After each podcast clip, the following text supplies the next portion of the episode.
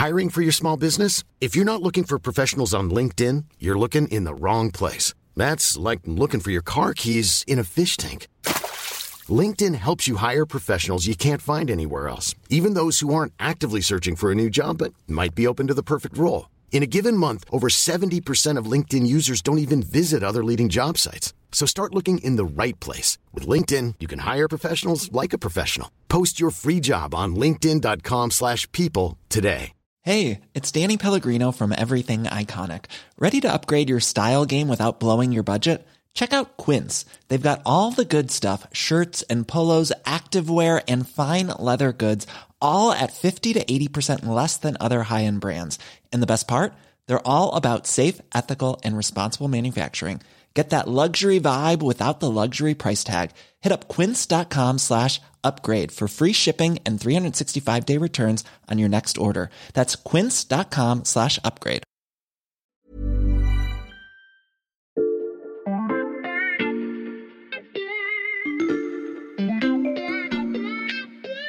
Salut, c'est Xavier Yvon. Bienvenue dans La Loupe, le podcast quotidien de l'Express. Allez, venez, on va écouter l'info de plus près. Quand on prépare un calendrier d'actualité sur l'année, il y a un type d'échéance qu'on inscrit tout de suite, ce sont les élections.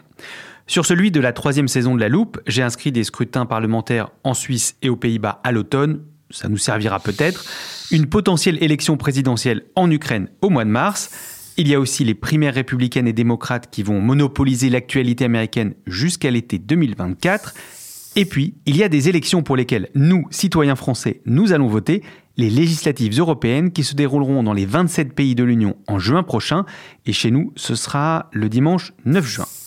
Ça peut vous paraître un peu lointain, mais ce scrutin va avoir une influence dès maintenant sur la rentrée européenne avec des dossiers brûlants à traiter et celle qui connaît parfaitement ces enjeux et les explique comme personne, c'est la correspondante de l'Express à Bruxelles, Isabelle Horry. Je vais donc lui passer un petit coup de fil.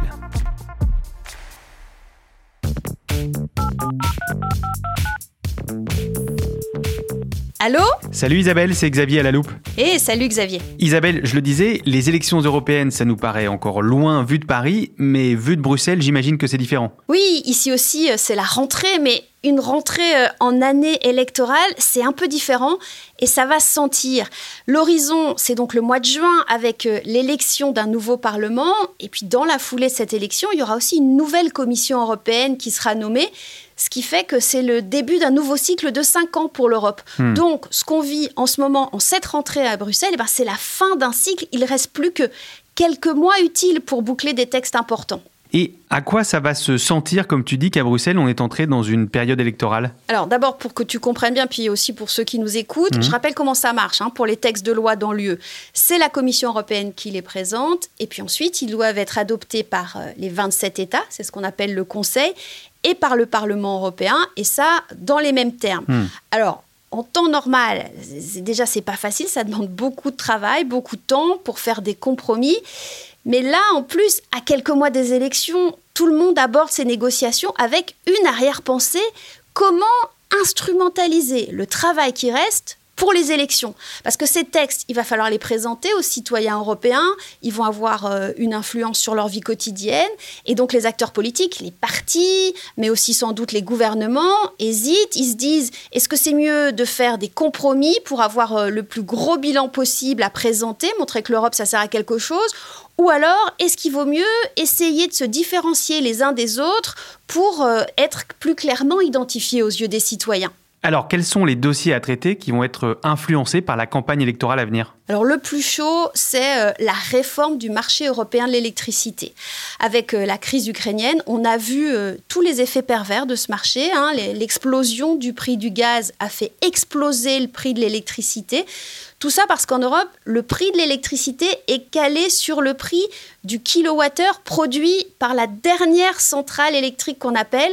Or, c'est quasiment tout le temps une centrale à gaz parce que d'abord, eh bien, on utilise toutes les renouvelables et tout le nucléaire. Hmm. L'idée, c'est donc de changer ce système et puis de pouvoir faire des contrats de long terme avec des prix fixes, garantis et stables. Sauf que ce texte, il fait l'objet d'une bataille, mais vraiment une bataille acharnée entre les deux pays qui sont les moteurs de l'Europe, la France et l'Allemagne. Pour quelles raisons La France, grâce au nucléaire, a un accès à une électricité qui est stable, pas très chère, décarbonée. Et Paris en a marre hein, de se retrouver à payer des fortunes à cause de ce système européen de la dernière centrale appelée. Hmm. En face, les Allemands, eux, ils ont renoncé au nucléaire et eux, ils ont peur en fait hein, de l'avantage concurrentiel énorme que ça représenterait pour l'industrie française. Donc ça coince. Alors il y a des négociations en coulisses, évidemment, comme toujours en Europe. Ça serait quand même bien que Paris et Berlin trouvent un compromis si possible, d'ici la visite du gouvernement français à Hambourg, c'est début octobre, ou à la rigueur pendant cette visite. L'enjeu, vraiment, il est colossal. Hein. C'est tout bonnement celui de la compétitivité européenne face euh, aux États-Unis et la Chine. Et puis, c'est aussi la question du pouvoir d'achat des citoyens européens. Et en quoi cette bataille de l'électricité est un enjeu pour les prochaines élections? Tu vois, avec la France et l'Allemagne, on sent qu'il y a des intérêts nationaux qui sont très forts et donc personne ne veut aller euh, à l'élection avec un texte où il aurait perdu. Hmm. En même temps, de l'autre côté, eh ben, s'il n'y a aucune solution qui est trouvée, c'est du pain béni pour les partis anti-européens. Or, ce sujet, il est déjà dans le radar euh, du Rassemblement national qui dit sortons du marché européen de l'électricité. Donc, l'enjeu pour les pro-européens, c'est de réussir et de montrer que c'est mieux de faire ça ensemble entre Européens. Et ça, c'est vrai aussi pour l'autre dossier chaud sur la table des 27 en cette rentrée, qui est l'immigration. Parce que sur la question migratoire aussi, il y a un texte à adopter qui coince. Oui, ça s'appelle le Pacte européen sur l'asile et la migration. Alors en fait, c'est un ensemble de 10 textes. L'idée, c'est de trouver, d'avoir enfin une solution globale européenne pour traiter l'immigration, qui est un problème depuis la vague migratoire de 2015. Alors il y a eu un compromis quasi inespéré trouvé en juin par mhm. euh, les 27 pays, avec cette idée d'être plus efficace aux frontières extérieures de l'Union européenne en échange de plus de solidarité entre les États membres. Ça, c'est un peu du jargon bruxellois. Isabelle, Concrètement, ça veut dire quoi?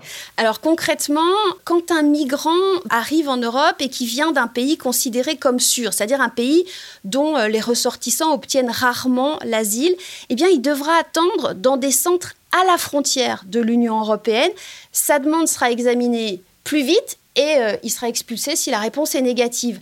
C'est donc une plus grande responsabilité pour les pays qui sont à ce qu'on appelle la frontière extérieure, c'est-à-dire les pays comme l'Italie ou comme la Grèce. Ils vont devoir gérer ces procédures. Et donc, pour compenser, on fait jouer la solidarité européenne. Les autres pays se répartissent les demandeurs d'asile, enfin ceux qui ont vraiment des chances d'obtenir le statut de réfugié, ou alors ils aident financièrement. Donc là-dessus, les 27 sont d'accord Oui, ils ont adopté 9 des 10 textes qui composent le pacte. Il en reste juste un, celui qui décide ce qu'on fait en, en, situation de crise. Là, il n'y a pas encore d'accord entre les 27. L'objectif, c'est d'arriver le plus vite possible à un accord à l'automne parce que le temps presse. Ensuite, il faut encore négocier ces textes avec le Parlement européen qui ne veut pas commencer avant que les États se soient mis d'accord sur les 10. Et le problème, c'est que ce dixième texte, il cristallise encore beaucoup d'opposition.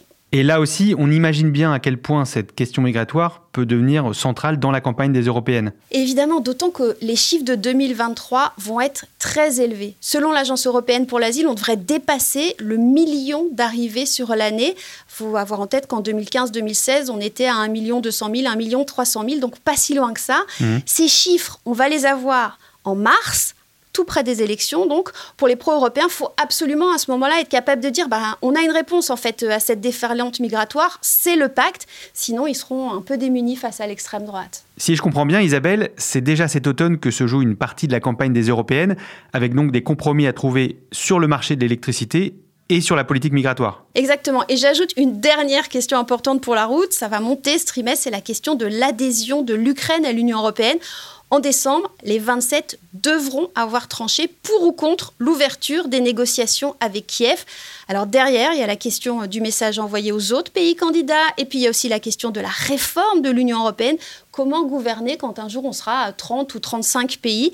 Et le premier rendez-vous important sur ce sujet, ce sera le sommet euh, européen international à Grenade, en Espagne, le 5 octobre. Ah, voilà une nouvelle date à noter sur mon calendrier, ainsi donc que de nombreux sujets passionnants pour les prochains épisodes de La Loupe. Merci Isabelle. À bientôt, à ta disposition toujours. Isabelle Horry, correspondante de l'Express à Bruxelles. Si vous souhaitez lire ces articles et ces analyses, n'hésitez pas à vous abonner à l'express.fr.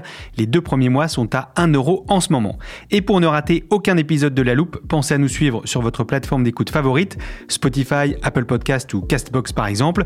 Cet épisode a été écrit avec Mathias Pengili, monté par Léa Bertrand et réalisé par Jules Cro. Retrouvez-nous demain pour passer un nouvel enjeu de la rentrée à la loupe.